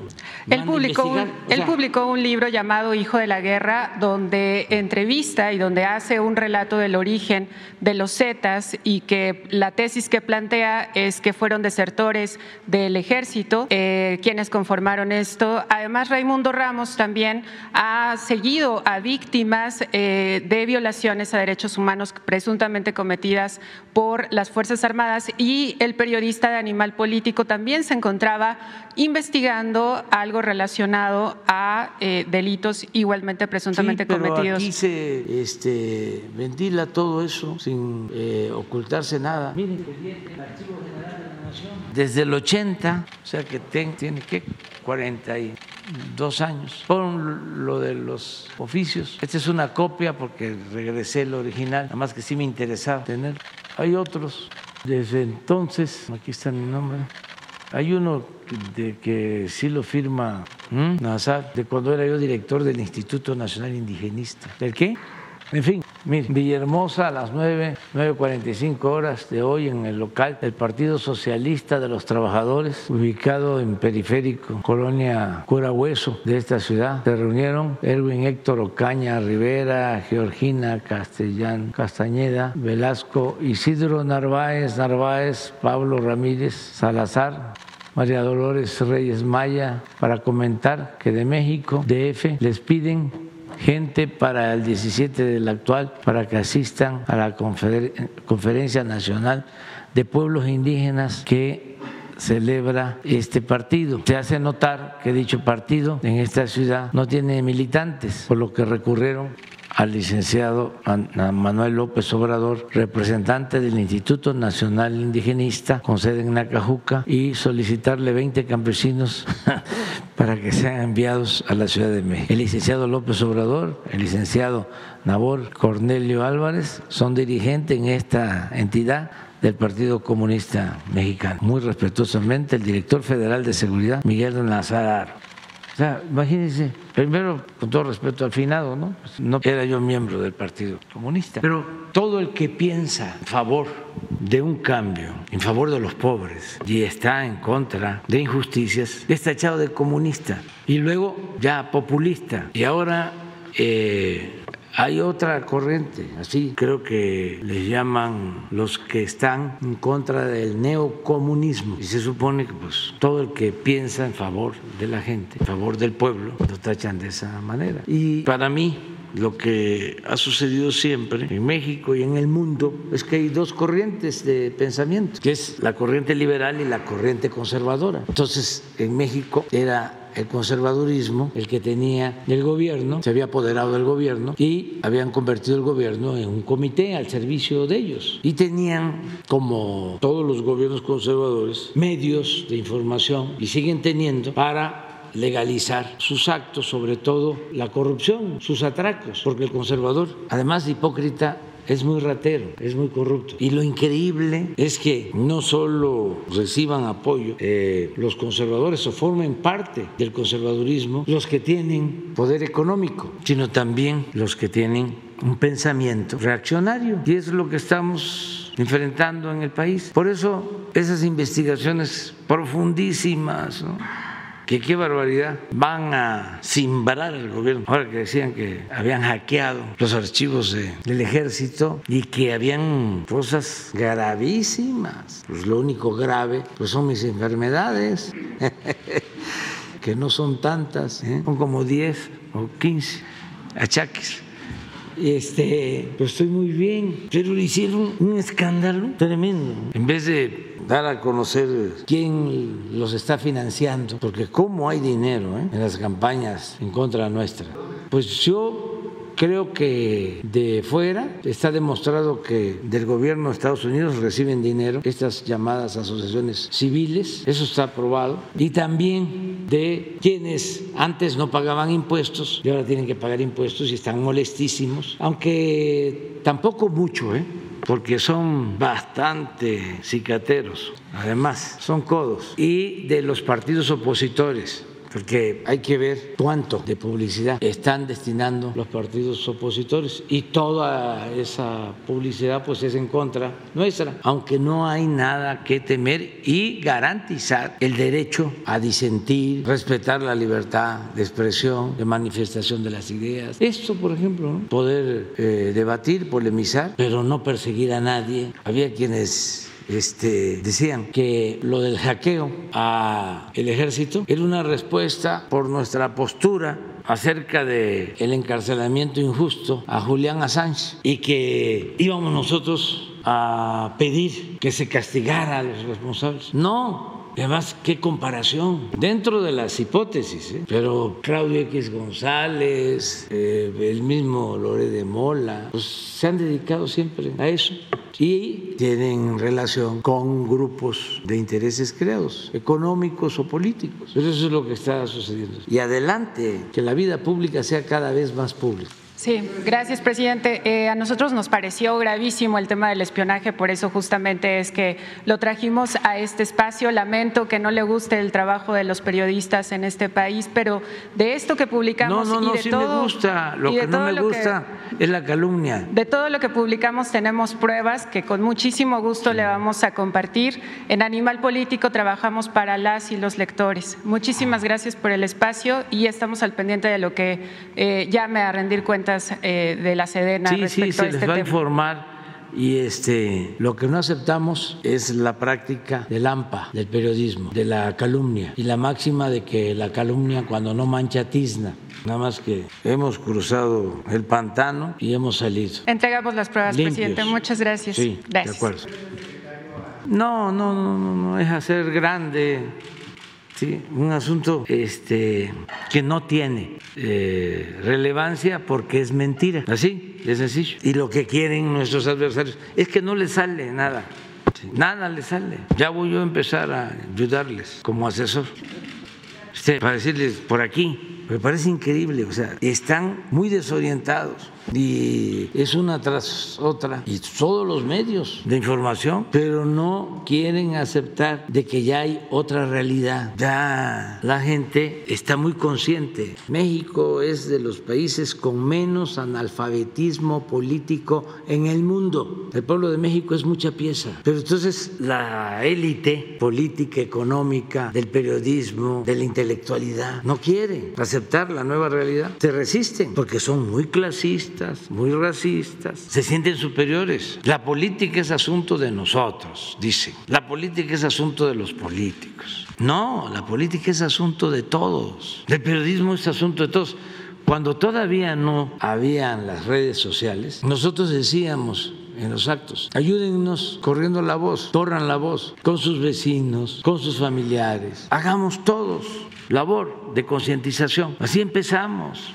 Ya les hablé de cómo entregábamos casa por casa el periódico Regeneración. Pero ya cuando empiezan las redes sociales, ya se facilita y decimos, cada ciudadano es un medio de comunicación. Y eso es lo que se está logrando ahora con las redes sociales. Entonces, imagínense a un experto conservador que antes pontificaba, ahora cualquier ciudadano, que hay muchos que les sobra imaginación y talento, les contesta y los pone en su lugar. ¿Cómo se sienten? Ya no son ellos los únicos. Ayer eh, ponía yo el mensaje de Sabina Berman, vuélvelo a poner. Es que es esencial y eso es lo que le genera cada vez más frustración, más coraje, también en algunos casos odio. No saben enfrentar una nueva realidad, pero dice la ingenuidad de la derecha. Yo diría que no es ingenuidad, es prepotencia. Dominan Twitter,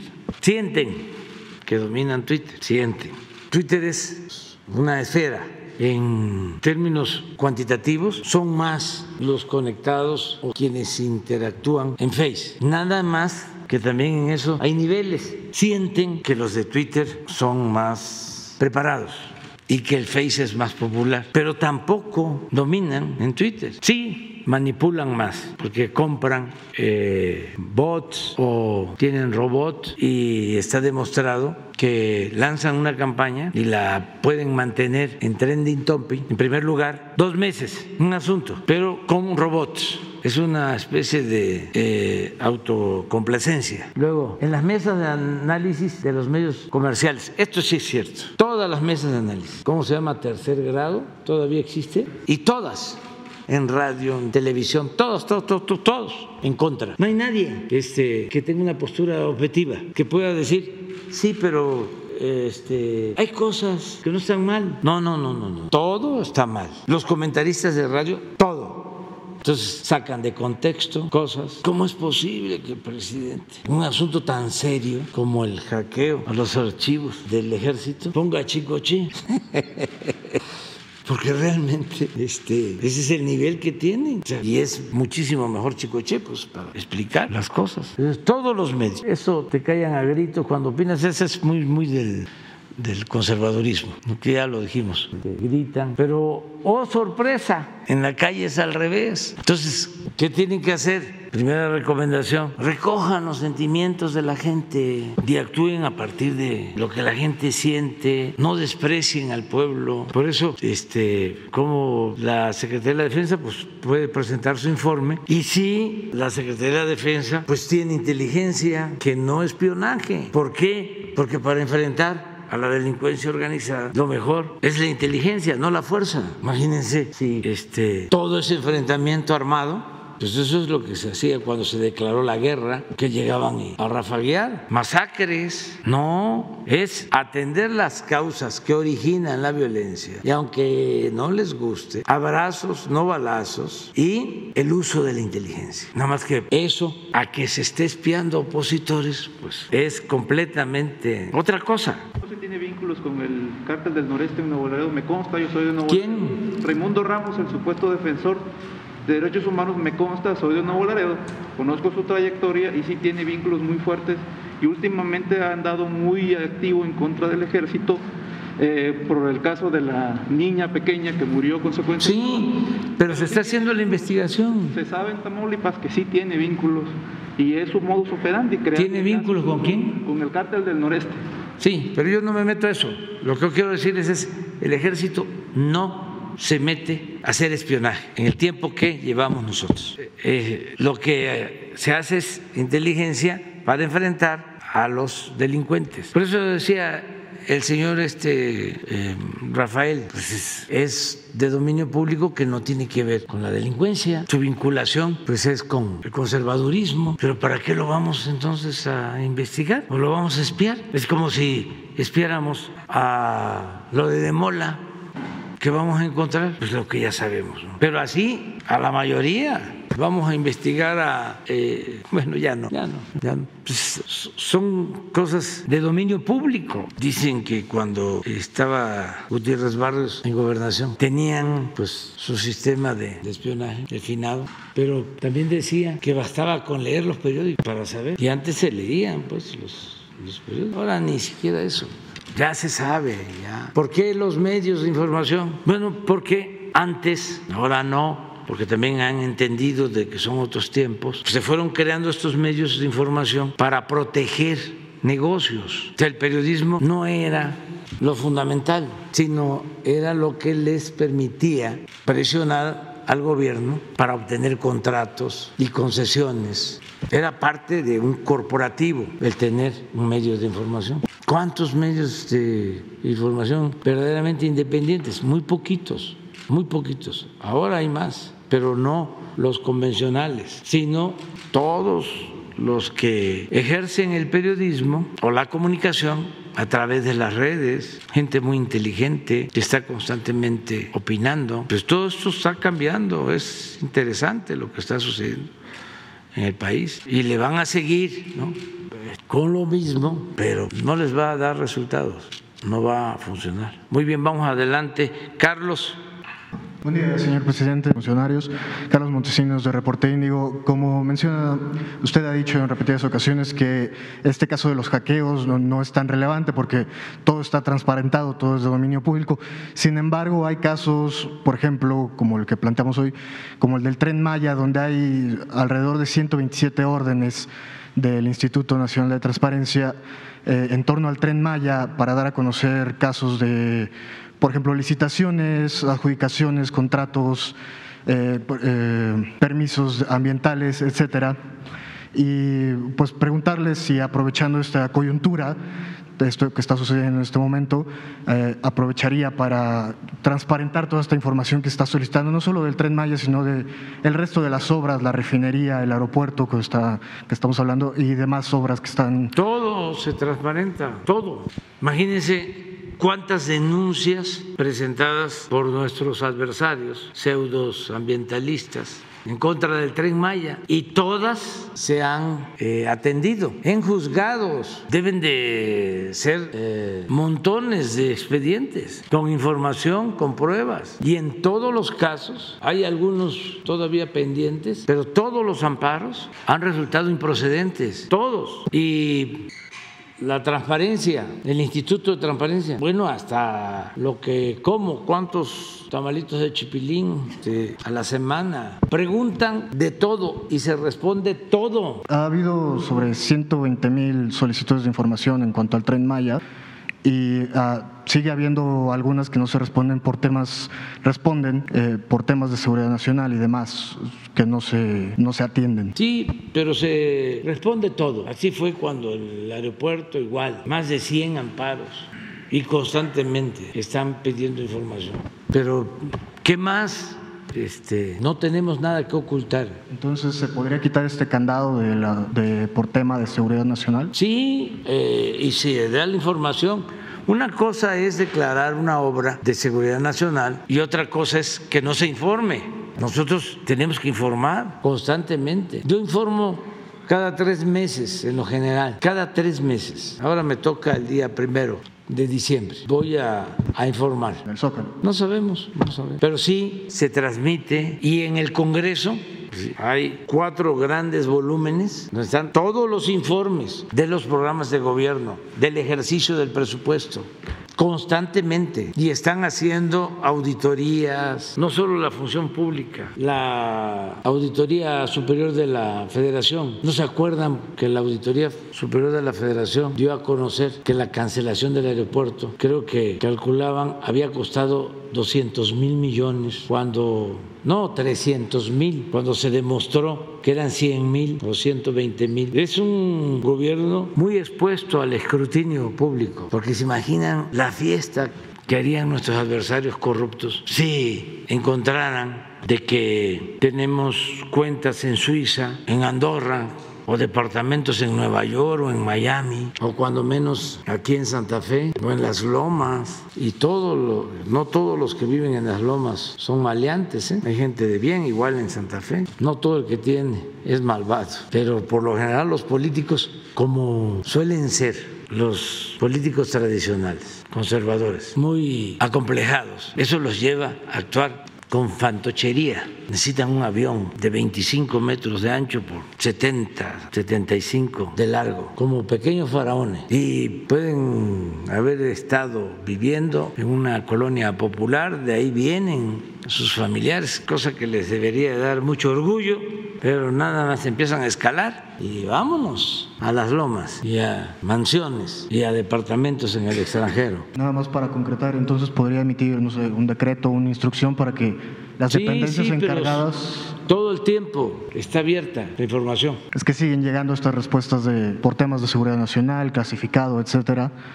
para que deje de ocurrir este candado? Sí, sí, sí, todo, todo este, eh, es transparente, completamente, no hay nada que ocultar. Esto, por ejemplo, que están eh, preguntando sobre la supuesta este, vigilancia a dos periodistas y, eh, o el sistema que se adquirió, se va a dar toda la información. Hoy mismo se va a dar toda la información. Pero además, si ya presentaron denuncia, pues que la Fiscalía también haga lo propio. Este, una segunda pregunta, señor presidente. Eh, este fin de semana, el domingo, se realizó la marcha del 2 de octubre y el comité del 68 hizo una, un llamado, una demanda a sacar al ejército de las calles, a no continuar con este proceso y pues si nos pudiera dar un posicionamiento respecto a esta petición que hace el comité del 68. Pues ya se conoce nuestra postura, pensamos que es muy importante que nos ayude el ejército, que nos ayude la marina para enfrentar el problema de la inseguridad, de la violencia. En el 68 la responsabilidad de la represión fue del presidente, él mismo asumió la responsabilidad de manera pública. Ahora, el presidente, que es al mismo tiempo el comandante supremo de las Fuerzas Armadas ha dicho y sostiene de que no se va a usar al ejército para reprimir al pueblo. Y no ha habido tortura como antes, ni masacres, ni desaparecidos. El Estado no viola derechos humanos, pero eso les cuesta aceptar. ¿Al comité? Entonces, nosotros consideramos que los errores que ha cometido el ejército se han originado por órdenes de autoridades civiles. Me refiero al 68. Ya les he platicado esa anécdota, pero no está de más recordarla, de cuando pasa el 68, pasa el 69, que es eh, el supuesto accidente del avión en que viajaba Carlos Madrazo y va el general secretario Marcelino García Barragán a hablar con el general Cárdenas en el 69 y llega entonces el ingeniero Cárdenas y le pregunta al papá ¿A qué vino el secretario de la Defensa? Pues vino a confesarme cosas y lloró. Acuérdense que Villa también lloraba. O sea, agentes fuertes que tienen pues, sentimientos. Eso de que los hombres no lloran pues no es cierto del todo o no se puede decir que en todos los casos. Y que ahí le dijo al general secretario de la Defensa, al general Cárdenas, de que en el 68 el operativo, la represión, había estado a cargo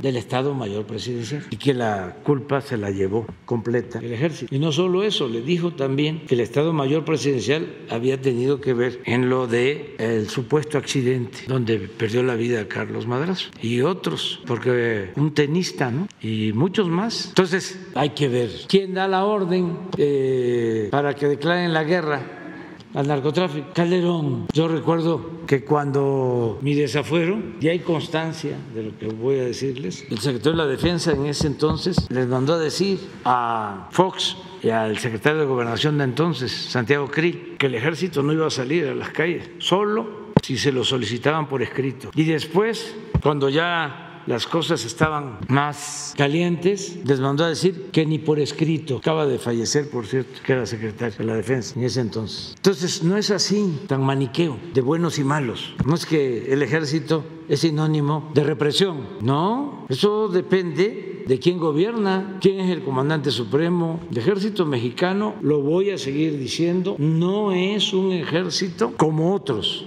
ejércitos de otros países. No pertenece a la oligarquía. Sus mandos vienen del pueblo. Son hijos de campesinos, de obreros, de comerciantes, de mecánicos, de militares. No hay oligarcas en los altos mandos del ejército. Es pueblo uniformado y nos ayudan mucho. Y es un ejército profesional, leal, subordinado a las instituciones constitucionales y a las leyes que rigen. Entonces, no tenemos por qué no apoyarnos en el ejército, en la marina, para garantizar la paz, la tranquilidad. Por eso también, si no se aprueba la reforma en el Senado, voy a insistir, la reforma para que se amplíe el plazo y que siguen ayudando el ejército y la marina, que no concluya su misión en materia de seguridad pública en enero, en marzo del 24, sino que tenga más tiempo, hasta el 28, y que se informe como quieren, porque no hay nada que ocultar, pero que sí necesitamos, pues nada más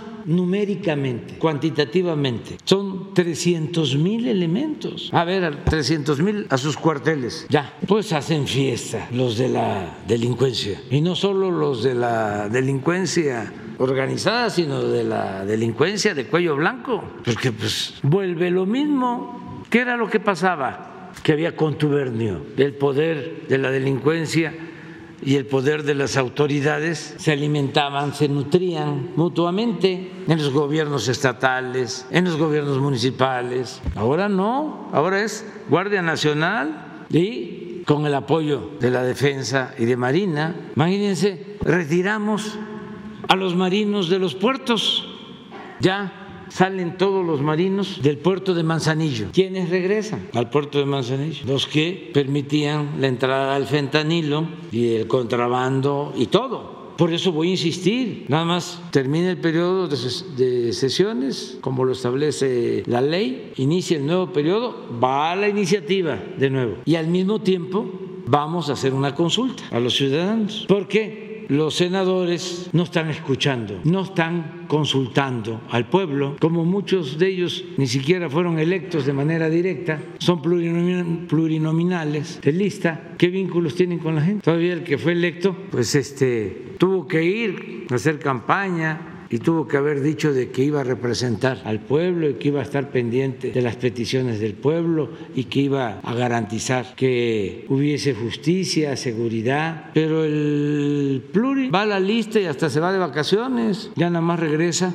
cuando va a tomar posesión, porque eso no tiene que hacer campaña, nada. Y si va en los primeros lugares porque tiene influencia o es importante, pues ya. Entonces vamos a preguntarle a la gente qué opinan. Y si la gente dice, no queremos que el ejército siga en las calles, que se vaya a los cuarteles, a los cuarteles, el ejército, lo que diga el pueblo, pero no limitarnos a lo que diga del conservadurismo, un grupo del Partido Conservador. Bueno, vamos con Blanca. Buenos días, presidente. Eh, funcionarios, compañeros. Soy Bianca Aguirre de la Octava. Preguntarle, presidente, eh, bueno, pues a inicios del mes de agosto usted se reunió aquí en Palacio Nacional con Katia Echazarreta, la primera mujer mexicana en visitar el espacio exterior. Saber si desde su gobierno se tienen planeados eh, proyectos con ella desde la Agencia Espacial Mexicana. ¿Qué se desprende de esta reunión? Por favor, presidente. Bueno, primero que pues fue un privilegio recibirla porque es una joven mm, mexicana que con esfuerzos, con estudio, con perseverancia, salió adelante. Me platicaba de que habían como mil aspirantes y que ella veía muy difícil el llegar, pero este, nunca se desanimó, se aplicó a fondo y me transmitió también su alegría cuando le avisaron, porque son procesos muy cuidadosos, herméticos, y cuando ya le, le notifican formalmente que ella fue seleccionada, está feliz y a partir de ahí empieza un entrenamiento muy riguroso, toda su familia contenta y familia migrante, de las familias que con mucho esfuerzo ¿no? sacan a sus hijos adelante, sobre todo las mamás, porque ella tiene más vinculación con su, con su madre. Este, entonces, pues apoyarla en todo, en lo que ella necesite y que sea ejemplo, así como ella hay muchos jóvenes, mujeres y hombres, que están superándose, que están destacando en los distintos campos de la ciencia, de las actividades económicas, sociales, comerciales, en el país y en el, en el mundo. Entonces, sí, estamos muy contentos, muy satisfechos con ellos. Gracias, presidente. Y en una segunda eh, pregunta, eh, ayer se desprende la información de que la Secretaría de la Defensa Nacional planea eh, crear una aerolínea que esta, bueno, pues sería del Estado y brindaría servicio de transporte de pasajeros con 10 aeronaves, eh, incluidas también el avión presidencial. Y también hablando del avión presidencial, pues vimos el viernes que salió a Victorville en California. Saber cuánto tiempo estará ya, por favor. Muchas gracias. No, pues sí se saben las cosas. ¿Para qué se necesita eh, estar este, eh, espiando o escuchando o con sistemas de inteligencia? ¿Dónde salió eso de la empresa? Se desprende de Guacamaya Leaks. Del es cierto, es que es cierto, es cierto eso, sí. Ah, de ahí, de ahí salió. Sí, del hackeo. Ah, no sabía. Sí, este, sí se está trabajando en eso. Es este la posibilidad de que se tenga un proyecto para contar con una línea aérea que maneje la misma empresa que va a tener a su cargo el tren Maya y los aeropuertos, el Felipe Ángeles, el aeropuerto que ya se inició, por cierto, la construcción del aeropuerto de Tulum, que es una buena noticia, ser un importantísimo aeropuerto, que Cancún está saturado, Cancún tiene más de 600 operaciones diarias. La Ciudad de México, ¿cuántas operaciones tiene el aeropuerto de la Ciudad de México? Diarias. No, vuelos, salidas y, aterrizajes. 1025. Sí. El aeropuerto de, de, Cancún tiene 600 operaciones. Entonces está muy saturado, es el aeropuerto turístico pues, más importante y eh, ahora va a estar el de Tulum, que es un buen aeropuerto. Ya también eh, esta empresa que se llama Empresa Olmeca Maya Mexica va a operar el aeropuerto de Chetumal, el aeropuerto de Palenque, posiblemente uno o dos más. Entonces es el tren Maya, los aeropuertos y se está pensando en la línea eh, aérea.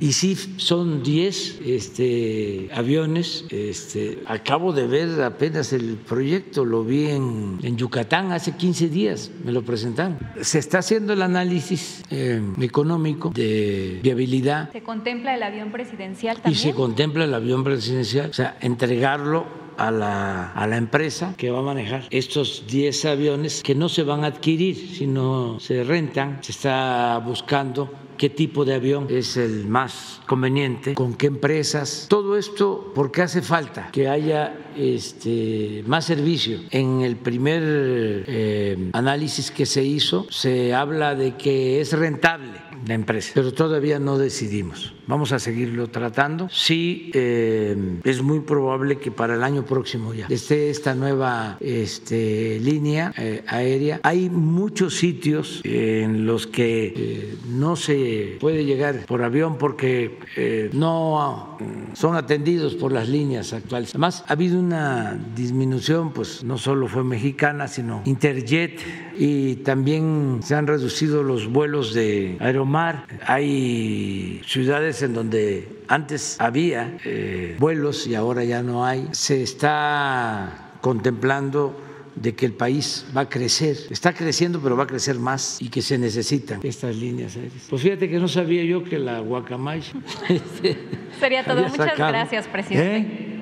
¿Mande? Sí, también, no, eh, eh, estamos dando facilidades para que todo el que quiera este, tener una concesión que tenga nada más solvencia económica, que sea responsable, que pueda hacerlo. No sabemos, no sabemos. Ese sería muy bueno, pues ya como todo se sabe. Este, eh, a mí me gustaría nada más que hay un juicio y no se trata de, meternos nosotros ¿no? en un conflicto mayor, pero lo ideal sería que fuese mexicana, porque es eh, regresarle a la nación un símbolo, un emblema, solo que los trabajadores estuviesen de acuerdo pues en recibir una cantidad o quien tenga la marca, hay que ver si a lo mejor es propiedad pública, hay que hacer la investigación, pero eso sería lo mejor, mexicana. Si no, pues algo que tenga que ver con México, desde luego. ¿no? Sería todo, presidente, gracias. Sí. Ya la mayoría están trabajando en otras empresas. Y queremos también pues que sea algo nuevo.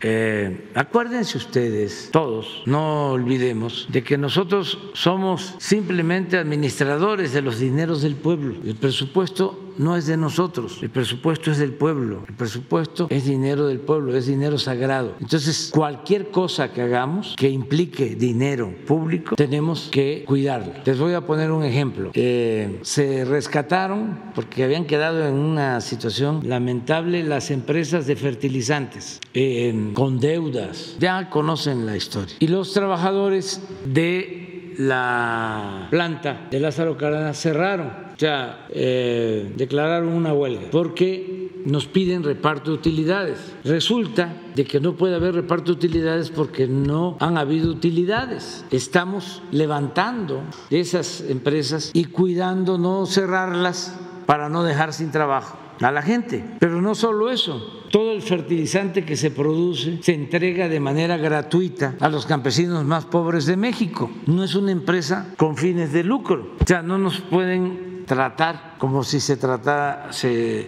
eh, se tratara de otra empresa con propósitos mercantiles. Pues. Entonces les estamos pidiendo que nos ayuden, porque si no, pues vamos a perder, pierde la administración pública y es dinero de todos. Antes se tenía esa idea de que, ¿qué estás cuidando el dinero del gobierno si no es tuyo? ¿Cómo eh, vas a frenar si hay baches? Que por cierto hay bastantes después de la lluvia, este, no pasa a toda velocidad si el carro no es tuyo, es del gobierno. No, esa mentalidad no la queremos. Es una doble obligación cuidar de ese carro, porque es dinero del pueblo y por encima del interés personal siempre debe estar el interés público. Por legítimo que sea el interés personal, tiene que subordinarse al interés público. Entonces, no es eh, decir, a ver, eh, vamos a crear una empresa y que al año fracase a los dos años, o hacer lo mismo que se hizo cuando se tomó la decisión de las compras de las plantas de fertilizantes. Tenemos que cuidar de que sean rentables, que tengan una utilidad para que operen sin números rojos, sin déficit y que al mismo tiempo den un servicio. Así es esto. Entonces, eh, me estoy enterando de, lo de la línea y qué bueno, ¿no? Porque pues ya aprovecho para darlo a conocer. Todavía no se decide, pero sí se está haciendo el estudio, el análisis. Sí, sí. Es que hay muchas rutas que no se operan. O, eh, por ejemplo, a Palenque no hay. Estoy hablando por lo del tren Maya a Campeche creo que es un vuelo de este diario. ¿Mande? Las que eran muchas de. Sí, sí, sí. Y, y sí, Aeromar ya no va a. Muy bien al tema, ¿eh? Sí, sí. sí. Ellos, todos ellos nos están ayudando. Sí. Ah, ya te hicieron el reconocimiento.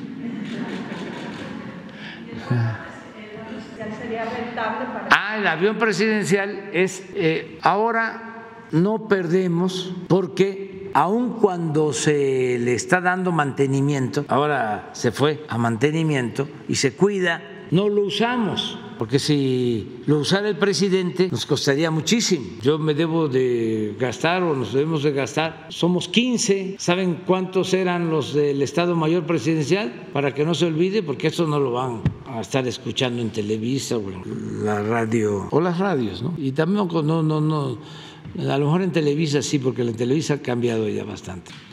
Este, pero bueno, eh, eran ocho mil elementos del Estado Mayor para los jóvenes. Ocho mil elementos cuidaban al presidente. Increíble. Ahora son 15 los de ayudantía, los que me apoyan, mujeres y hombres, y son profesionales y son jóvenes que, como están conociendo el país conmigo y escuchan, están aprendiendo, se van formando, si ya están recibidos, si tienen una carrera y eh, los vemos aplicados, de ahí este, los recomendamos.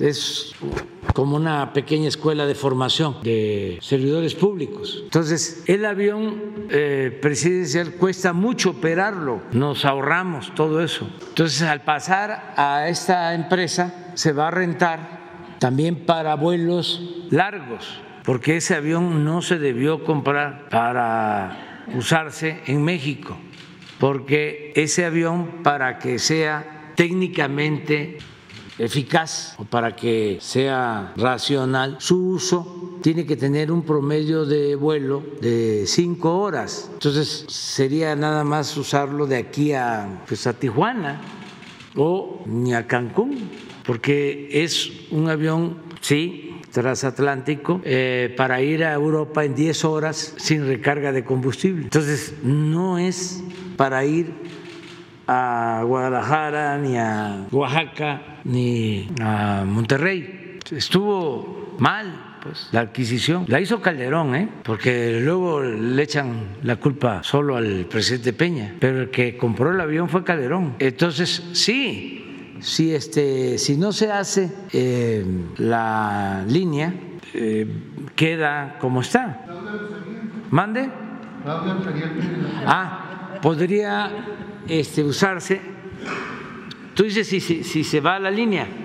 pues pueden, pueden, pueden, pueden este, hacer vuelos, pues eh, eh, a Los Cabos, eh, a Tijuana, y también rentarse si va a haber una boda en Tulum, que pues, es más distante, o a Europa, pero lo maneja la empresa. Eso, eso es lo único. Por eso nos ha costado mucho venderlo. Pues eso se está este, resolviendo, se va, sí, o, o, este, o lo absorbemos nosotros, porque es un bien público, no podemos dejar de pagarlo. Ya, la verdad que nos han ayudado, porque se rifó, ya sacamos este, pues una buena cantidad de recursos para escuelas, para centros de salud. Ahora pasó lo mismo con la rifa del día 15 de septiembre. Se pusieron a rifar eh, los lotes de esa operación también que hicieron en el tiempo de Calderón en Sinaloa se llama Espíritu. Playa Espíritu, ¿sí? Y se vendieron, digo, se, se fraccionaron lotes, creo que como 10 lotes grandes, y se vendieron este, los eh, cachitos y algunos empresarios aportaron una cantidad considerable. ¿Y qué creen? Este, está como el avión que no se vende. Eh, no salió este, premiado ningún lote de esos. o sea, quedó. Y sí, eh, son como 600 millones los, los que dejó la rifa, que son para la presa de Santa María, en Sinaloa. Pero ahí están los lotes. O sea que vuelven otra vez. Ya vayan preparándose para la, futura. Se, se, queda Han, ya, Salazar, se queda. El, es el. sin lista, sin lista. Nada más Han porque eran cuatro y.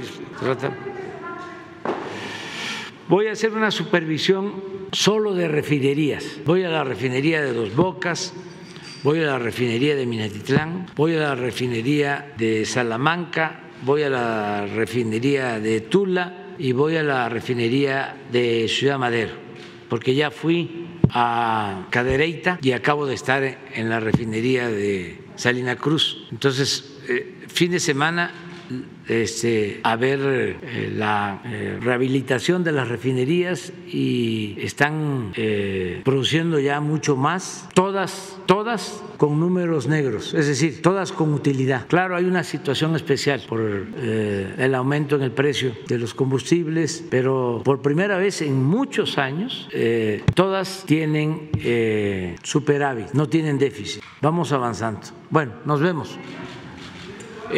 Muchas gracias, Alfredo. Este, y muchas gracias a Claudia y a todos, pero las dos autoridades.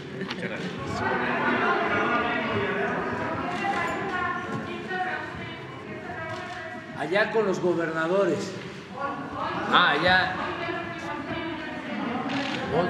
Miren, me están diciendo. Ya y se van a hacer las 10, reunión de migración, es la que tengo.